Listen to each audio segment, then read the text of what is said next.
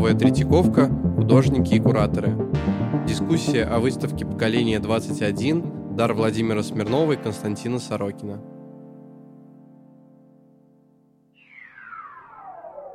Ежедневное искусство. Добрый день, меня зовут Ирина Горлова, и я представляю отдел новейших течений Государственной Третьяковской галереи. И сегодня мы опять говорим про выставку «Поколение 21», в основу которой лег дар Владимира Смирнова и Константина Сорокина. И мы сегодня встретились с, с Машей Сумниной. Привет, Маша, Привет. дорогая. Рада видеть, потому что вы нас только слышите, но я еще могу увидеть Машку, вот, которая представляет дуэт «Мишмаш», и, а, собственно, работы этого дуэта на выставке представлены, правда, в одном разделе, который посвящен красоте, возможности красоты, но сразу в нескольких вариантах, в совершенно разных ипостасях. Но мы очень надеемся, что выставка откроется 7 июля, а, и, к сожалению, она откроется без э, привычного нам шумного вернисажа, а, что не будет там перформансов, концертов художников, и, и в связи с этим у нас такое немножко, ну, как бы не, немножко грустное ожидание, хотя мы понимаем, вообще она должна была открыться в апреле и уже закрыться в конце мая. Но теперь мы рады, что она будет работать все лето, и что за это время ее смогут посмотреть очень много, многие зрители. Да.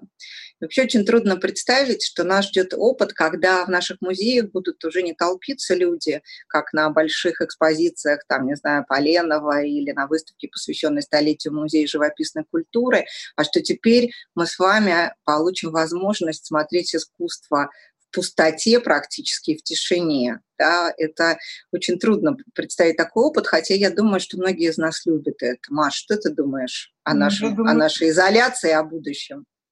Мне кажется, что качество восприятия сильно поднимется, потому что смотреть выставку на открытии невозможно, ее видели, реально видели выставки только те, кто или пришел второй раз, или задержались и на открытие не пошли. Поэтому мне кажется, что, что качество это только улучшится и действительно можно будет спокойно смотреться. Помню, что ты недавно написала, опубликовала пост, в котором задавала вопрос, вам вообще нравится то, что мы теперь должны соблюдать дистанцию или не нравится? И очень многие ответили сразу А и Б, да, что нравится ли вам толпиться или вам нравится соблюдать дистанцию. Ну, их, кстати, меньше было, чем в основном как раз ответили те, кто, кто хотят дистанции, что удивительно. Наверное, те, кто толпятся, они где-то в другом месте толпятся, не видели опрос, или, я не знаю, или действительно толпа состоит из тех, которые мы видим обычно толпу, она состоит из тех, кто толпиться не любит, я не знаю. Но вообще надо сказать, что судьба, конечно, над нами то ли пошутила, то ли очень буквально выполнила все желания, потому что, э, ну, вот эта новая, новая заново откры, открываемая традиция э, лесных выставок и домашних выставок, да, в противовес вот этим вот толпой где-то в каких-то официальных местах. То есть люди уже начали как бы создавать такие свои маленькие группы, в которыми вот так вот дистанционно от больших толп и больших потоков заниматься своими делами. То есть, в принципе, это уже давно такая тенденция началась. У меня тоже есть внутренняя такая склонность, ну, не к выставке на картинки на белых стенах, а чтобы это было некое событие, которое... Ты же хорошо воспринимаешь вещь, когда она встраивается в э, линию твою, твоей жизни, когда она туда вплетена каким-то образом. И чем более странный этот опыт встречи, тем, тем лучше она сплетается. Знаешь, мне кажется, что за эти вот два месяца у нас у всех чуть-чуть все-таки поменялось сознание. Может быть, не у тебя, но у меня точно. И я даже вот об этом, мне кажется, говорит даже твои вот проекты, которые тоже в социальных сетях появились, потому что ты сначала вспомнила о проекте «Город друга», да, который существует уже много лет, по-моему, и сделала его новую серию под названием «Множество», куда пригласила, собственно, всех сказала, что, ребята, давайте. То есть мы могли все объединиться, и все, просыпаясь утром, ждали от тебя нового задания, бежали. Я, например, не могла очень долго найти линейку, там рылась, нашла сначала какой-то треугольник, угольник прозрачный, потом обнаружила, кстати, вчера, когда убиралась, наконец обнаружила нормальную линейку. То есть надо было фотографировать линейки, там, а, таблетки, я не знаю, перчатки, маски, губки для мытья посуды. И то есть это был такой проект, который нас тогда, когда мы были в первые дни в такой растерянности совершенно, потому что мы не понимали, как мы можем две недели эти прожить, да, как вот эти две недели, на которые нас посадили, можем прожить в одиночестве. А тут мы понимали, что это для нас такое задание, как бы оно нас стимулировало делать дальше еще что-то еще.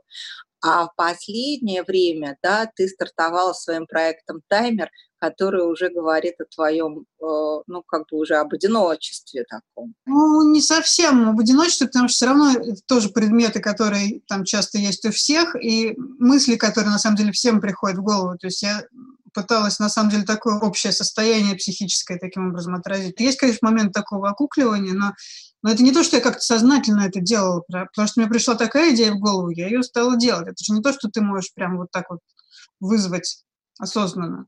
Я почему-то всегда занимала вот эти э, даты, когда выйдет продукт из э, употребления, почему-то меня всегда занимало, что вот как бы что будет, вот сейчас я его съем, а он мог бы еще вот жить до такой точки, когда что-то произойдет, что я не знаю что. Почему-то меня всегда это как-то волновало. И теперь я просто начала с, с йогурта, и так дальше и пошло. Слушай, а расскажи, вот не все же, кто нас слушает, не все э, являются нашими друзьями, даже по Фейсбуку. Расскажи более конкретно про город друга и про таймер. Какие, что это такое? Город друга – это такая серия действий, которую действительно мы уже несколько лет делаем, когда одно произведение создается сразу несколькими людьми, причем находящими в разных точках. Собственно, само название «Город друга» мы придумали с моим другом, который живет в Праге. И, как известно, что эти ложные друзья переводчика, что город друга по-чешски это будет другой город а по-русски это звучит как город друга. И тут оно как бы во все, оба эти значения были важны, потому что, ну, так получилось, что мои близкие друзья там разбросаны по миру, вместе таким образом могли сделать вещи. И получалось, что там один придумывает структуру, другой поэтическое наполнение, третий пластическое, и как бы вместе получается одна вещь. Ну вот я подумала, что сейчас, как бы, конечно, это было самое очевидное, что нужно было сделать. В первую очередь, это когда мы все оказались в разных странах, и сделать вместе одну вещь. Появилось множество, да, а таймер? Ну, а таймер – это вот очередная утренняя встреча с йогуртом меня натолкнула на то, что каждая вещь вокруг нас, она говорит о неком времени, которое было или будет, потому что все, что у нас сейчас есть, это время, с которым мы пытаемся э, как-то справиться, то ли его проглотить, то ли, наоборот, научиться не спешить и жить в этот момент только сейчас, в ожидании того, что когда, наконец, оно закончится, или э, представляя себе, что было раньше, как это связано насколько это будет похоже. Но, в общем, понятное дело, что мы, всякие манипуляции со временем сейчас происходят. Вот мы остались со временем и с предметами вокруг нас. Ну и вот я это соединила, и я рисовала каждый день по предмету, сопровождая его надписью, о каком времени этот предмет говорит. Например, там, когда кончится банка соли, у нас появятся новые воспоминания о море.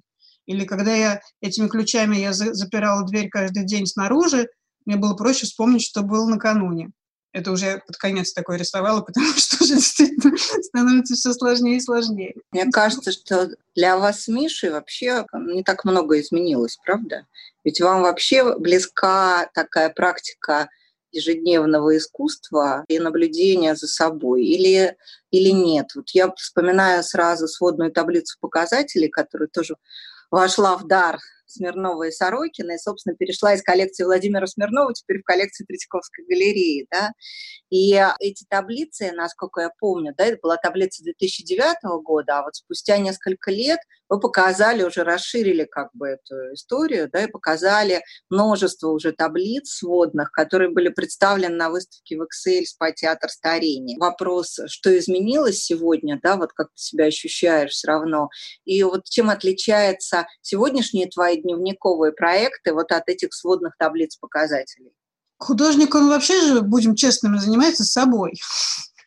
Мы решили это так вот буквально и сделать, и те таблицы вот такие раздутые, огромные, как бы огромного размера еще, что такое художническое эго, ну, конечно, с некоторой такой самоиронией. Они были такие нарочито научные, такие сугубо литературные, очень строгие, минималистичные. А сейчас, кстати, дневниковый проект все равно продолжается, потому что, видимо, действительно остановиться невозможно, и все время хочется фиксировать, что происходит, но с некоторой такой целью отстранения и попытки смотреть на себя снаружи. Мне кажется, это полезно во всех отношениях. И сейчас мы с Мишей оказались разделены десятью часами часовых поясов и половиной земного шара. То есть мы все, все эта изоляция у нас еще удвоена, потому что мы оказались он по семейным обстоятельствам в Америке, и прямо вот как бы на последнем самолете, когда улетел. То есть я 74 дня, я одна. И мы каждый день созваниваемся, я рисую такие дневниковые э, листы, где я рисую, что у него происходит, что у меня происходит, но в виде таких образов или, ну, типа инфографики такой получается. Я из них делаю книжечки. Думаю, что, может быть, будет 12 таких книжечек, где м, они с, э, тоже, как, как и в тех таблицах, как бы там были новости мировые, также записаны таким же вот одинаковым шрифтом, как и наши. А теперь я тоже с новостями мировыми, но я э, смотрю архивы и выбираю те новости, которые не связаны с теми, которые мы все время, каждый день вынуждены в них быть погружены. В Фейсбуком сформированы наши точки внимания, да, то есть есть как бы вот темы, которые каждый день обсуждаются, и мы на них, в общем, сосредоточены. А в мире, на самом деле, происходит еще тысячи мельчайших каких-то вещей, на которые мы не обращаем внимания. Я выискиваю вот эти вот э, новости как бы незамеч... незаметности или там новости, когда что-нибудь, например, не произошло. Слушай, а вот я еще наткнулась на один проект твой, собственно, который был сделан еще в начале 2000-х годов. Он называется «Шринк». Вот он мне тоже оказался близок к какому-то сегодняшнему нашему самоощущению. Можешь рассказать об этой истории удивительной и о том, как ты стала маленькой совсем? Да, это, кстати, хорошо, что ты вспомнил, потому что я, я про него забыла. Действительно, похоже на то, что сейчас. Но тогда мы жили, было начало 2000-х, мы приехали в Америку через месяц после 11 сентября, и, в общем, все это было ну, как-то не, не очень приятно. Вся ситуация была довольно стрессовая, и как-то я с ней не очень хорошо справлялась. И тут наша подружка Вероничка говорит, вы знаете, я вчера постирала перчатку кожаную, посмотрите, что получилось. И показывает такую крошечную 4-сантиметровую перчаточку, которая уменьшилась. И тут Миша, значит, его осенило, что нужно меня уменьшить. И тогда у меня как бы он будет носить меня в кармашке, кормить крошками, в принципе, на меня не надо будет тратиться, не будет финансовых проблем, у меня не будет проблем тоже со стрессом. Ну и так и пошло. И, наверное, действительно, этот проект сейчас снова какое-то имеет э, новое значение, потому что есть такое ощущение, что мы все как бы как дети оказались, да, что есть некая взрослая как бы большая сила непреодолимая, которая нам значит, приказала как бы исполнять, э, что она приказала, сидеть дома. И кто-то, значит, истерит и бьет ногами, сучит в истерике, кто-то послушно книжку читает. Но мы все как дети, которые не можем преодолеть вот эту вот как бы взрослую силу какую-то, которая на нас свалилась и нас к чему-то принуждает. И каждый справляется с этим как может. И вот это вот ну, уменьшение, это тоже такой вот, как бы ты превращаешься в некого ребенка, от которого мало что зависит, но он находит способ жить вот в другой какой-то немножко измененной реальности, в которой мир сократился до вот там твоей квартиры и предметов вокруг тебя, которые ты заново изучаешь. Да, это правда. Чувствую вообще какой-то растерянности, когда ты выходишь на улицу, и ты не понимаешь, как ты будешь общаться с, даже с самыми там друзьями, с теми людьми, которых ты давно не видела, и тебе хочется их увидеть не только через экран, там компьютера, а хочется наконец их подергать, ощутить, как-то обнять. И вот это чувство, э, да, действительно меняет как-то наше, наше вообще представление о том, как вообще жить дальше. А вот интересно, что я уже тоже думала сегодня об этом, что многие произведения, которые как бы вошли в нашу коллекцию, которую мы будем показывать на выставке поколения 21, вот сегодня они выглядят совсем по-другому. Да? Там, э, я уже вспоминала о лайтбоксах Вани Лунгина с моделями квартир, в которых он жил, да, которые сегодня кажутся такими ячейками вот этих камер одиноких. Или там праздник Полины Канис, где танцуют люди в пространстве замкнутом, просто такие мужчины в униформе танцуют друг с другом, и шаркая ногами мы слышим вот это, только вот это шарканье ног, и она создает такое удивительное ощущение, как бы вроде бы вот они все близки, они, да, касаются друг друга, но ты понимаешь, что это такая предельная а, разобщенность и вообще такая резервация, из которой нет выхода. Или даже хлебный молельщик Кузькина, который у нас в единичном экземпляре вот, да, достался из коллекции Смирнова-Сорокина, да, и теперь он сидит в своем домике и смотрит жалобно на проходящих мимо, и ты понимаешь, что он тоже находится в клетке. Но и вот э, ваша сводная таблица и, а, собственно, эти камушки, которые заботливо укутаны в вязаные такие шапочки, которые оказались не шапочками, а такими как бы коконами, да, а, подставочками, будь мягче, будь тверже, и даже злые языки, которые мы вообще воспринимали как такой символ гламура, да, такой яростный, очень агрессивный, активный, усыпанный там бриллиантами Сваровски, они тоже сегодня воспринимаются. Мы сегодня больше обращаем внимание, что они все покрыты на самом деле язвами пороков и болезней. То есть они теперь как болезненно высунутые языки, тоже такой символ опасности с другой стороны. Вот что ты думаешь, это как-то связано именно с изменением нашего восприятия или это вообще такое свойство искусства, как бы пророчествовать, да, знаешь, вот как э, портрет Врубеля, когда он писал портрет Савы Мамонтова, есть такая история, что вот он его закончил, и сам портрет как бы показывает неустойчивость героя, он как бы зависает в этом пространстве, он не может сесть в это кресло, он чувствует себя очень тревожно, и ты понимаешь, что он уже не может встать на ноги, как будто бы не сможет встать с этого кресла, и все говорят, ну это вот случилось накануне того, как разразилась вот эта трагедия, когда Мамонтова обвинили там в махинациях, и вот Врубель, он всегда предугадывал, как. Что ты думаешь, вот у нас художники тоже наши пророки, или это просто вот э, сознание? И э, если можно, расскажи вообще об этих работах, о камушках и о языках.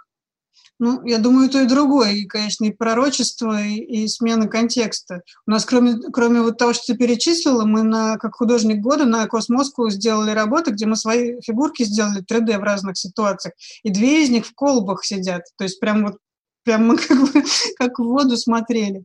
А что касается языков, ну да, болезненный налет, это так и было задумано. Про контекст, что, конечно, контекст на самом деле э, это самая, самая интересная, самая движущаяся вещь, потому что абсолютных идей практически нету.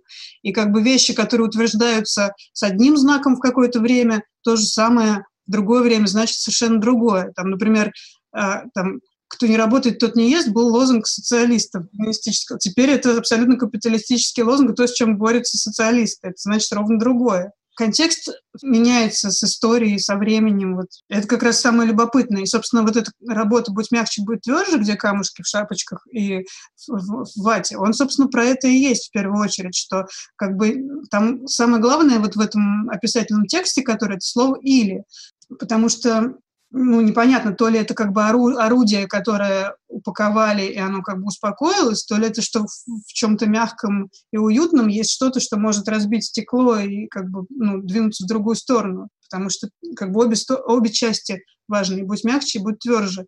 И, ну, наверное, если как бы что-то хотелось этим сказать, о том, что срединный путь как бы важен, что когда ты заваливаешься в какую-то одну сторону, ты неожиданно для себя оказываешься как бы на противоположной стороне, что если очень сильно ты как бы движешься налево, то ты выйдешь справа, потому что земля круглая. Равновесие — это может быть то, к чему хорошо бы стремиться, чтобы потом не оказаться не там, где ты себя предполагал. А правда, что когда я спрашивала, как же располагать а, эти камни, да, будь мягче, будь тверже. Да, вот я хочу а, напомнить или представить тем, кто не знает, это такие как бы ящички, как будто ящики коллекционера, куда он складывает там, не знаю, какие-нибудь минералы или бабочек пришпиливает, и в них там много довольно ячеек, сейчас не помню сколько, но много. И в каждой ячейке лежит такой камень, как галька, который собрана где-то, наверное, на каком-нибудь морском берегу, да, и, и эти э, камни, они э, заботливо укутаны наполовину, как желуди, да, вот такая, как шапка для желудя, они укутаны вот в такую, в такую вязаную, как бы вязаный кокон, но не, не полностью закрывающий, а наполовинку, как шляпка. И они лежат вот в вате, в этих коконах, так заботливо, как бы сберегая, с одной стороны твердые, с другой стороны мягкие. И их очень много я помню, что когда фонд, да, или там Владимир Смирнов сказал, хотите эту работу, да, мы же всегда выбирали вместе, мы там обсуждали, и мы говорим, мы очень хотим, то возник вопрос, вообще надо ли нам брать всю эту коллекцию. И все говорили, ну зачем, вот смотрите, что вы умножите эту, эту коллекцию. Так вот достаточно выбрать там несколько ящичков, и все будет отлично. Но мы настаивали, что нам нужна целостность, потому что это такое безумие художника-концептуалиста, который собирает бесконечно и вот повторяет одно и то же как записывает там дни недели, проводит линию каждый день. У вас тоже был проект, когда вы проводили линию, потом ее вписывали в коллекцию и подбирали под нее коллекцию Московского музея современного искусства. Но потом в результате еще оказалось то, что мне Миша сказал, или ты, кто-то из вас сказал, да ты что, это же вообще пейзаж. Ну, да. да. Это правда? Это картина мира, конечно. Ну, как бы пейзаж как картина мира. Конечно, он, он складывается еще, да, у него внизу коричневое, потом переходит в зеленое, в голубое, светлое, в небо. Да, это, это пейзаж. Но множественность тоже, мне кажется, очень важна. Это вообще меня очень занимает э, вот это копирование и множество, потому что они меняют оригинал. Как бы, когда ты вещь очень много раз повторяешь, то она ретроспективно меняет и как бы смысл оригинала тоже. Это вот как с портландской вазой, например, случилось, что вот нашли портландскую вазу, которая там какого-то века до нашей эры, невероятно красивая, из стекла сделана супер вещь, которая считалась прямо как бы вот эталоном какой-то красоты и ремесленного высокого уровня ремесла. И потом ее стали повторять и множить, и она у каждого в серванте стояла в Англии копия этой вазы, уже там всех цветов, и понятное дело, что для производства ее абрис как бы упрощался и становился все грубее. То, что эта ваза спровоцировала такую вот попсятину, возможность ее столько раз повторить, мне кажется, это на ней тоже как бы сказалось, что в ней это было заложено что она как бы не смогла остаться уникальной. Она породила кучу, ну, в общем, ширпотреба, которые испортил ее собственный облик. Это как плохой пример. А есть, как наоборот, как хороший, когда ты во что-то вот так вот вникаешь, очень долго смотря на его повторы, ты начинаешь понимать его суть лучше, чем когда ты его увидел первый раз. Хронология отношений с предметом разворачивается, как так с человеком тоже, да, есть первое впечатление, есть, когда ты знаешь его 10 лет, как бы вот каждый день этого знания, он меняет э, твою, твою глубину познания. Также вот когда и вещь, ты смотришь на нее снова, снова, снова, снова на ее копию, то как бы узнаешь ее лучше, и может быть иначе. А скажи, а, а чем определено количество злых языков? Сколько ты можешь сделать э, разных пост языком? Это столько, сколько мы смогли.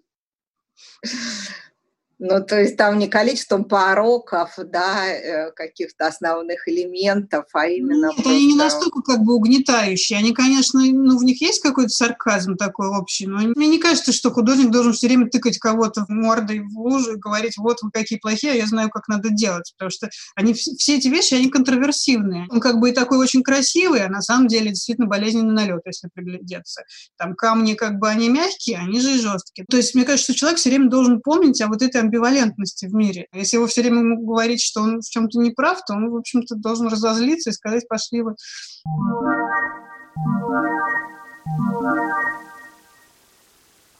Ты знаешь примеры того, что вот, например, они наоборот потеряли всяческое желание чем-то заниматься и находятся в состоянии такой растерянности, или наоборот, многие из них кто-то создал вообще шедевры. Корина непрерывно создает. То есть Зира Корина, она все время рисует каждый день, да, и она как бы перешла теперь уже из формата больших там инсталляций, проектов вот в такое ежедневное рисование. Она довольна собой. В начале вот этого всего вообще все практически мои друзья-художники сказали, что они очень рады, и наконец давно ждали, чтобы можно было так спокойно посидеть и что-то поделать, и я в том числе. Сейчас действительно какая-то усталость накопилась, не будем скрывать. Но действительно наша жизнь не, не настолько сильно а, отличается. Мы же не, как бы не ходили каждый день на работу и так. А те, кто могут себе позволить жить там на даче, они бы и так сейчас, наверное, бы жили на даче. Мне нравится, что как бы кто-то бесконечно что-то производит. Вот мы говорили с Хаймом Соколом, он мне сказал, что это такое как бы, ну, психоз, что ли, что он говорит, я просто беспрерывно рисую. Говорит, постоянно, говорит, не знаю, что из этого получается, но вот мне все время как бы тянет, вот я беру и бесконечно порчу бумагу, как он говорит, да, то есть вот это такая страсть понятно, что иногда это выливается в такое мрачное настроение, да, вот художник становится таким, как барометр, который как бы оценивает состояние вообще за окном.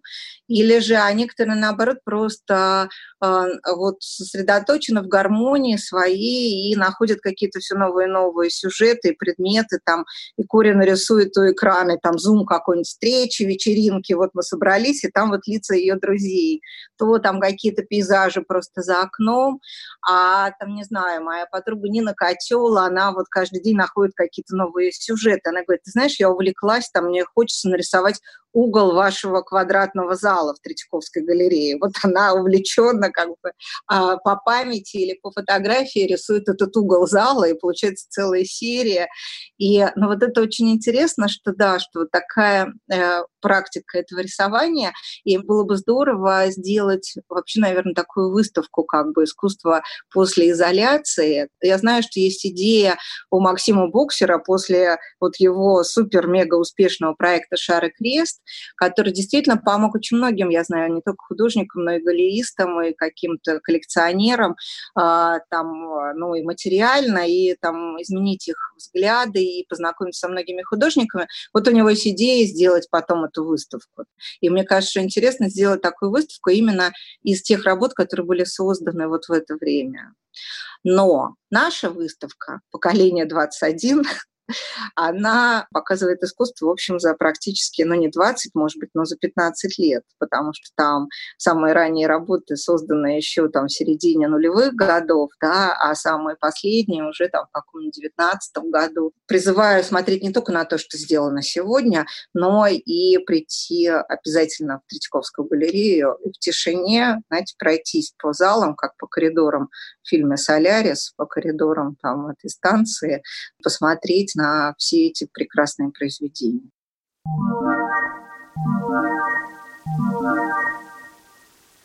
У нас еще есть время, вроде бы. А можно я тебя расспрошу про этот СПА-театр старения? Вот скажи мне, мне просто очень интересно, потому что там же ведь составляющими были не только таблицы.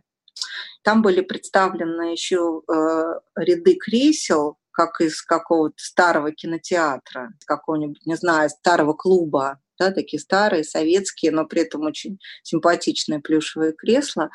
И люди должны были, сидя в них, как бы вот э, смотреть на эти таблицы, которые прочесть было довольно сложно. И еще было видео, которое тоже, в общем, было не обязательным как бы к рассматриванию. Почему этот проект у вас с Мишей Лейкиным сложился вот из таких составляющих? Ну, там ключевое слово «театр» было, потому что но опять-таки вот это вот внимание к фигуре художника, да, и контексту, что люди очень редко воспринимают произведение просто само по себе. Они всегда хотят знать, там, что с художником было, из какой он там семьи, что, с, с, какой он, с какого он круга, там, ну, как бы хотят каких-то личных данных. Тут мы как бы им предоставили вот этот вот театр, как бы театр в который, правда, uh-huh. приходилось с усилием читать, но не с таким уж усилием, там был довольно крупный шрифт, и можно было, сидя, в принципе, прочесть. И, ну, и нам вообще плюс нам еще казалось, что очень важно создать комфортные условия для зрителя, то есть его посадить чтобы да. ему было удобно. Там еще, кроме того, на открытии там был пианист, который играл такую вот музыку, как при немом кино, такой джаз. Да, и, и раздавался иногда звонок, и включалось видео, где сзади, как бы за спинами сидящих зрителей, включалось видео, где мы, э, я и моя подруга Шура голые выскакивали из-за деревьев, но так очень быстро пробег, пробегали как бы из от сосны к сосне, и между ними еще ходил наш вот Суперджу, наш такой персонаж. И, ну, как бы про то, что еще каждая интересная вещь, как бы они происходят у тебя на периферии, и ты можешь еще не успеть даже их увидеть, пока ты сосредоточен на одном, всегда происходит куча всего еще. Ну, вообще таблицы же очень крутые, потому что они, собственно, показывают тебе все состояние человечества да, в тот момент, потому что там же не только измерение вашей температуры, а давление, что меня поразило, давление мерили, потрясающе, значит, состояние собственного мысли, там, дел, которые вы сделали, в том числе творческих каких-то дел, то есть можно проследить весь дневник, но еще и того, что произошло или не произошло в мире, это, конечно, просто потрясающая целая картина как бы куска какой-то жизни человечества. Ну, да? и здесь мы постарались ради искусствоведов, сделали за них полуработы, когда они потом будут искать истоки.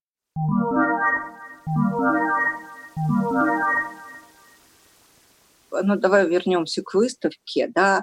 А можешь вспомнить, как вообще вы оказались в коллекции Смирнова и Сорокина? Прекрасным чудом, просто Тереза нас представила. Тереза Мавика, да, вас познакомила на какой-то из выставок, да? Наверное, да. Я, честно говоря, знаешь, уже забыла. Все так, теперь как бы жизнь до карантина, она так смазалась. А я помню, что когда была презентация Дара, собственно, еще в конце октября, вы с Мишей так подошли, когда мы смотрели работы, и сказали, а что, Смирнов разлюбил их, и теперь почему-то решил передать их в Третьяковскую галерею, что они теперь ему уже не нравятся, уже не нужны. Даже не знаю, на это может ответить только Владимир Альбертович, наверное, но мне кажется, он просто был открыт к нашему мнению, нашему выбору, да, выложил всю коллекцию на сайте, сказал, выбирайте. И, наверное, ему было больно расставаться, но он все время же повторял о том, что нет, но это все должно остаться, я верю, что Третьяковская галерея такой музей, который как бы сохранит это, это все должно остаться, и это все должно как бы представлять именно поколение, собственно, двухтысячных, да, вот это искусство, которого в Третьяковской галерее практически не было, было очень, ну, а единичные работы, буквально там три года назад мы получили первое там поступление такое вместе с работами Андрея Кузькина. И потом несколько разных вот таких даров, и вдруг такой гигантский, гигантская коллекция, гигантский вклад, который может показать просто так же, как показывается в Третьяковской галерее, не знаю, искусство там э, второй половины XIX века. Да, вот мы сейчас также широко можем показать, собственно, искусство начала нашего столетия в этой выставке. И она очень этим значима, а еще она значима тем, что все эти работы прекрасные шедевры, и сегодня мы на них смотрим новым взглядом. Да, вот ну, мне кажется, а... очень важно, что, что вот почему как бы сейчас стоит на нее пойти, потому что теперь действительно эти работы, которые вроде сделаны недавно, но вот с тех пор, как случилась вся эта пандемия и карантин, они как бы оказались в эпохе, которая, в общем-то, закончилась. И теперь на нее можно смотреть снаружи, потому что большое видится на расстоянии. И вот мы сейчас это расстояние, эти два месяца, оно как бы мощно утвердило, и теперь мы можем на это смотреть уже как бы глазами, как на что-то свершившееся. Ну да.